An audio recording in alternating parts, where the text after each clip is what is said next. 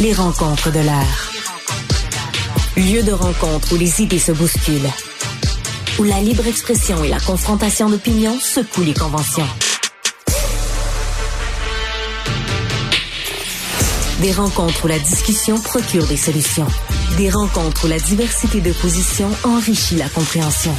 Les rencontres de l'art. Alors, quatre ministres du gouvernement québécois se sont rassemblés pour supplier le gouvernement fédéral de prendre en charge ses responsabilités en matière de frontières, de droit d'asile, d'être capable de maîtriser les flux migratoires qui frappent le Québec, parce que, évidemment, le gouvernement du Québec ne maîtrise pas ces choses-là et est obligé de demander à Ottawa de le faire à notre place. C'est la querelle du jour, mais c'est plus que la querelle du jour, c'est l'élément révélateur du jour. À mon avis, est-ce aussi l'avis de notre analyste politique, Emmanuel, Emmanuel Latraverse? Bonjour. Bonjour. Alors, ils sont quatre. Ils ont demandé Ottawa, Ottawa, faites votre travail, s'il vous plaît. On a besoin de vous parce que nous, on peut pas, parce que ça ne relève pas de nos compétences. Est-ce qu'ils ont une chance d'être entendus, ces quatre missionnaires des frontières à fermer, pas à fermer, mais à encadrer? Euh, on, ben, on le sait pas parce qu'il y, y, a quelque chose de totalement euh, c'est mystifiant là. Je veux dire, ça dépasse l'entendement.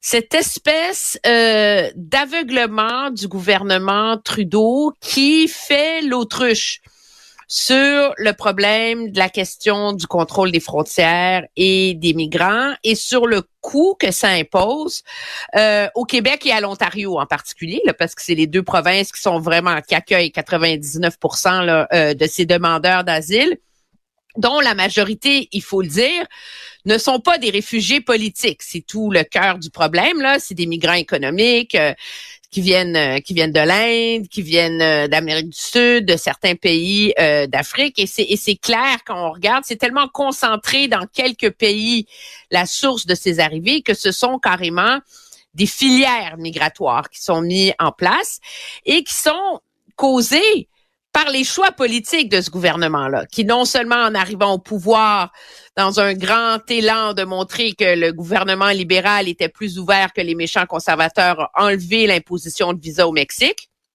mais qui en plus, dans la suite de la fermeture du chemin Roxham, a allégé les exigences de visa pour les gens de provenant de certains pays, ce qui fait que tout d'un coup, ben il y a un lien de cause à effet euh, immuable là-dedans. Donc, il y a, quelque chose d'absolument ahurissant. Okay, sur euh, l'incompétence, l'incurie, appelle ça comme tu veux, du gouvernement Trudeau là-dessus. Par ailleurs, moi, ce que je vois, c'est que ce dossier-là illustre en quelque sorte les limites de l'autonomisme et de de l'approche du gouvernement Legault face au gouvernement fédéral où on est carrément rendu dans un c'est ce que j'appelle un nationalisme de tapage de pied. Donc euh, on tape du pied puis on n'obtient rien. Puis finalement le, fédéralisme est, utile, laisse-moi juste finir. Le fédéralisme est utile seulement quand Ottawa veut quelque chose comme mettre un programme national de garderie, comme investir dans le logement. Et là, on est capable de négocier euh, une exception québécoise. Mais donc, c'est un peu l'espèce de casse-tête euh, fédéral, provincial et politique dans lequel le gouvernement Legault est plongé. Alors, nous nous parlons chaque jour et l'expression, cela illustre encore une fois les limites de l'autonomisme du gouvernement Legault. Je t'ai entendu la dire probablement deux ou trois millions de fois. J'exagère, mais disons assez souvent. Alors, faux. mais, je sens qu'est-ce qui n'illustre pas les limites de l'autonomisme du gouvernement Legault? Objectivement, ça revient souvent dans ton analyse. Donc là, c'est sur une question fondamentale, un choc migratoire, une pression démographique qui déstabilise l'ensemble de la société québécoise. Et là, on dit, tu dis, encore une fois, ça illustre les limites. Donc, je pose la question avec un minimum de mauvaise foi, mais qu'est-ce qui n'illustre pas les limites de l'autonomie du gouvernement de mauvaise foi. Non, je suis très sincère quand je dis que j'y crois pas. Il y a différentes, euh, il y a différentes. Moi, je pense que le et tu sais que c'est une de mes théories aussi. Moi, je pense que le problème du gouvernement Legault, cependant, c'est cette illusion qu'il a entretenue que en faisant semblant qu'il n'y a pas d'enjeu dans les relations fédérales provinciales et en évacuant la question nationale, cet entre-deux dans lequel il est placé euh, le place dans un désavantage sur tous les fronts. Parce que si tu es souverainiste, ben, tu te sers de ces affronts-là comme certains que je connais très bien, euh, pour dire c'est la preuve que le Canada ne fonctionne pas et que le Québec devrait être un pays. On l'entend dans la bouche de Paul Saint-Pierre Plamondon en ce moment. Si tu fédéraliste, au moins, tu es supposé croire au Canada, tu utilises tous les leviers d'une forme de diplomatie fédérale provinciale pour en venir à tes fins. Ce qui a été dans le passé utile par plusieurs premiers ministres fédéralistes. Mais là, M. Legault, c'est comme s'il ne croit à ni l'un ni l'autre. Alors, l'empereur est nu parce qu'il n'y a pas de levier pour agir. Et le problème, cependant, c'est que l'espèce, la manière dont il a mené ce débat-là sur l'immigration a donné une porte de sortie idéologique absolument idéale au gouvernement Trudeau pour ignorer les requêtes de M. Legault. Parce que on, on ça donne les, les outils, puis je dis pas que le gouvernement Trudeau a raison ou pas, là. J'essaie de, on, on, on essaie de de décortiquer la situation politique. En, en quoi a-t-il mené le débat de telle manière? En quoi a-t-il mené le débat de telle manière que le gouvernement Trudeau peut s'en sauver? En disant que les immigrants, il y avait un risque pour la stabilité euh, sociale. Il y a eu les sorties de Jean Boulet que les immigrants ont pas de job, euh, euh, qui sont une menace pour la nation québécoise. Puis hier, je veux Monsieur Roberge, tout allait bien. Il était limpide, le point de presse. Le message allait passer. C'était clair. Puis Monsieur Roberge qui dit, ben, ça pose une menace sur notre manière de vivre. C'est quoi ça, la ben, manière de ben, vivre? Ben, je vais te répondre. Ben, attendez ça, je, je, je, je, suis pas son porte-parole, mais je vais te parler à mon propre nom. Tu regardes partout dans les sociétés européennes, partout dans les sociétés européennes qui connaissent un choc migratoire, eh bien, il y a un choc sur la manière de vivre. La culture du pays d'accueil tend à s'effacer quelquefois. Euh, les femmes apprennent à changer leur comportement parce que le choc des cultures qui se vit au quotidien fait en sorte que dans certains lieux, elles ne peuvent plus s'habiller librement. Euh, c'est fait qu'il y a des revendications religieuses qui se multiplient qui font en sorte que la société d'accueil multiplie les compromis pour ne pas heurter les plus radicaux Minute, quelquefois Mathieu. Non, ce que je veux dire, c'est que ça existe. Les ça existe, c'est pas une fabulation. Je veux bien que ça est grand, là, que ça existe, mais les migrants, en ce moment, ils viennent pas d'Iran, d'Arabie Saoudite puis d'Irak. C'est pas des intégrés musulmans. Les migrants, ils viennent du Mexique, de l'Inde et de quelques pays d'Afrique. Donc, la menace à notre manière de vivre, c'est quoi? C'est... Un instant, la langue française. La langue française. Un instant, moi, ce que je Alors, dis, ça pose problème. Oui, mais non, mais le poids des mots est important. Dis, ben, ça complique davantage notre capacité de francisation parce qu'on n'a pas les moyens de prendre en charge et d'intégrer les gens, c'est pas la même chose que de dire ça pose une menace à notre manière de vivre. Manière de vivre, je m'excuse, ça fait ceinture fléchée, puis ça donne l'argument parfait à tous les idéologues du multiculturalisme que de dire ah tu vois dans le fond la raison pour laquelle euh, les Québécois ils sont pas contents sur les migrants c'est que c'est une gang de racistes. Alors non mais quand ça, tu veux gagner, vouloir défendre sa manière de vivre c'est pas du racisme. Euh, puis par ailleurs tu dis ça fait ceinture fléchée. Si je réduisais euh, c'est intéressant ta formule. Tu utilises une formule caricaturale et folklorique pour parler d'un groupe ethnique particulier les Canadiens ben français. Ouais, mais tu utilises une formule que, caricaturale. Est-ce que tu utiliserais des semblables formules? le voile et la baïa euh, non, est-ce que tu est-ce que tu utiliserais une formule semblable à ceinture fléchée pour parler d'autres groupes culturels? Pour les euh, pour les hein? musulmans, pour les Irlandais, pour les Écossais, euh, pour les Africains, est-ce que tu utiliserais l'équivalent de ceinture fléchée? Je te dis que c'est la réaction que ça suscite chez ceux qui voient ces revendications-là de la part du Québec. Moi, je trouve pas que ça fait ceinture fléchée. C'est pas ma job de trouver ça. Je te dis que dans les couloirs de ceux qui ont les leviers pour décider, c'est ça nourrit les préjugés qui existe à l'égard du nationalisme québécois. Et que le but, c'est quoi le but de M. Legault? C'est de rassurer sa base? Là, il peut parler de manière de vivre ou c'est de gagner la bataille comme, contre Ottawa. Et des fois, quand tu veux de gagner des batailles sur la scène politique, il faut que tu les mènes intelligemment avec l'objectif de gagner. Et l'objectif de gagner en ce moment, Monsieur Legault en est loin parce que sur la question de l'immigration, il a mené ce débat-là de manière à nourrir la méfiance qui existe au sein de l'appareil fédéral face au nationalisme québécois. Et ça, c'est à lui d'en assumer les conséquences. Mais tu présentes ça comme un rapport de subordination, si je peux me permettre. Il faudrait formuler nos doléances et nos requêtes de telle manière à ne pas heurter le maître d'Ottawa qui n'aime pas certaines formules et certains mots qui pourraient froisser sa sensibilité multiculturaliste. Ben oui, c'est le maître, c'est eux qui contrôlent les frontières. C'est pas nous, ça, y a pas de doute. Ben oui, ben alors c'est lui qui contrôle les frontières. Et c'est lui qui contrôle les termes sur les visas, l'entrée au Canada et tout le reste. Donc c'est le maître. Alors, Donc c'est le maître. négocier mais donc, c'est le maître. Non, c'est une question de division des pouvoirs. Il n'y a pas une question de maître et de soumission, c'est une question de division des pouvoirs. Il y a une constitution, elle sépare les pouvoirs entre le fédéral et les provinces. Et à un moment donné, quand tu veux négocier avec quelqu'un qui contrôle quelque chose sur lequel tu veux un poids, un rapport, un accommodement, un changement, mais tu peux le faire de manière intelligente. Et la façon dont le gouvernement Legault a eu tendance à mener ce débat-là ou à s'échapper parce que je pense que c'était pas volontaire d'en arriver là. C'est au terme de plusieurs questions que finalement Monsieur le, euh, Robert je l'ai laissé glisser celle-là de la manière de vivre. Mais la réalité, c'est que tu viens de rallumer d'une certaine façon le front de la méfiance là-dessus, alors qu'objectivement tout le monde s'entend que sur le fond du dossier, Monsieur Legault a raison et qu'il y a un problème avec la façon, avec le refus et l'obstination du gouvernement Trudeau de ne pas agir là-dessus.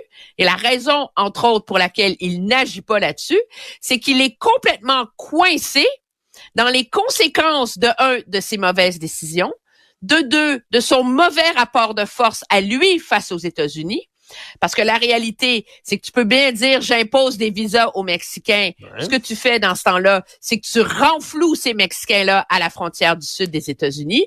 Et les Américains ont été très clairs auprès du Canada que le prix pour fermer Roxham, c'était entre autres qu'il y a une approche continentale à cette question des migrants. Et c'est ça qui complique aussi la tâche du gouvernement Trudeau. Maintenant, si le gouvernement Trudeau était plus cohérent plus compétent puis qui était capable de l'expliquer, peut-être que ça aiderait. Mais là, on est dans la situation où on se trouve. Alors, dernier commentaire là-dessus, dernière question. Donc, je reprends ma formule parce qu'elle me semble exacte. Le maître sur ces questions, c'est Ottawa. Ottawa a par ailleurs un maître. Non, mais objectivement, quand quelqu'un décide, puis l'autre est obligé de subir, il y a un maître, puis quelqu'un qui subit. Mais je dirais qu'Ottawa aussi a un maître. Est-ce que tu dis, je reprends des mots, c'est Washington. Ça, c'est autre chose de la part d'un gouvernement qui est soucieux de l'indépendance du Canada. Mais je reviens sur le plan politique. Pour toi, c'est les requêtes de le quatuor de ministres qui se présentent ils ont une chance d'être entendus minimalement ou ce sera la doléance de plus dans l'histoire du cahier de doléances du Québec? Euh, je, je, suis perplexe. Je pense que le gouvernement euh, Trudeau est conscient de l'ampleur du problème qui se pose. Euh, il le reconnaît lui-même. Québec ne pourra pas obtenir ce qu'il réclame seul, dans le sens où ça, moi je pense que ça va prendre euh, l'appui de l'Ontario et qu'objectivement c'est le problème que ça pose aussi du côté de Toronto et de l'Ontario qui vont finir par faire entendre raison au gouvernement Trudeau, qui s'imagine que comme le Québec lui est gagné et qu'il en fait euh, sa base, qu'il n'a pas besoin de se préoccuper euh, des enjeux politiques propres au Québec et c'est ainsi que lui le voit. Euh, mais en même temps, le, moi, ce que je vois à l'échelle du pays, c'est que la réponse, par exemple, du gouvernement Trudeau sur la question des étudiants étrangers, euh, qui est un problème parce qu'ils sont accueillis au Canada par des faux collèges et c'est vraiment devenu une passerelle à la résidence, une passerelle artificielle à la résidence permanente. Le ressac est tel dans le reste du pays par ses collèges, par ses universités, par tout le reste, que le gouvernement Trudeau se rend compte que maintenant détricoter euh, la toile qu'il a tissée depuis 2016 depuis qu'il a lancé cet appel à l'accueil de tous les gens de partout sur Terre en réponse à Donald Trump, mais là, tout d'un coup, ça devient euh, vachement plus compliqué. il est comme pris en ce moment avec ce casse-tête-là. L'avantage d'être Canadien anglais, c'est quand on critique l'immigration massive, on se fait pas traiter de raciste. Hein. Il y a des avantages à tout sur Terre. Mais il y a un autre sujet. Ah, ah, un autre sujet, mais là qui va être amusant peut-être. Est-ce que j'ai bien compris où Donald Trump, d'une manière ou de l'autre, s'identifie euh, au dissident Navalny qui n'est plus? Non, mais ça, je veux dire, on a... J'essaie toujours, moi, de, de tempérer. On a comme un réflexe trop rapide à accusé de délire tous les mots qui sortent de la bouche de Donald Trump. Mais là, vraiment, on a atteint le sommet du grotesque. Là. Alors lui, qui s'est fait accuser, qui s'est fait reprocher son silence hein, suite au décès de Alexei Navalny vendredi dernier, a finalement lundi publié un post dans lequel, et ça vaut la peine que je te le lise, la mort soudaine de Navalny m'a fait prendre conscience de plus en plus de ce qui se passe dans notre pays. C'est une longue progression avec des politiciens, des procureurs, juges de la gauche radicale qui nous mènent sur le sentier de la destruction. Et hier, dans la grande conférence de la droite américaine, il était interviewé par Laura Ingram, une animatrice de Fox, etc.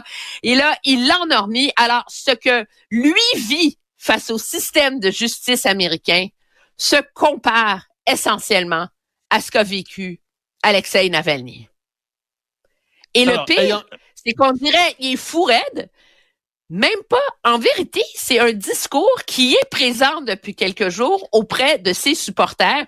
Donc, de faire le parallèle entre le fait que lui juge que le système de justice américain est instrumentalisé contre lui et le fait que le président Poutine a emprisonné et a orchestré la mort à petit feu de son principal opposant politique.